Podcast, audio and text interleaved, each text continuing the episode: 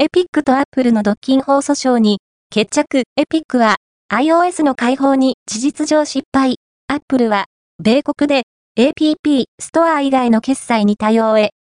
米連邦最高裁判所は、1月16日、米国東部時間、エピックゲームズが、アップルを独占禁止法違反で訴えた裁判について、両者から提起された審理、上告の請求を拒否した。これにより、エピックゲームズは、ップルとの裁判に事実上敗訴したことになる。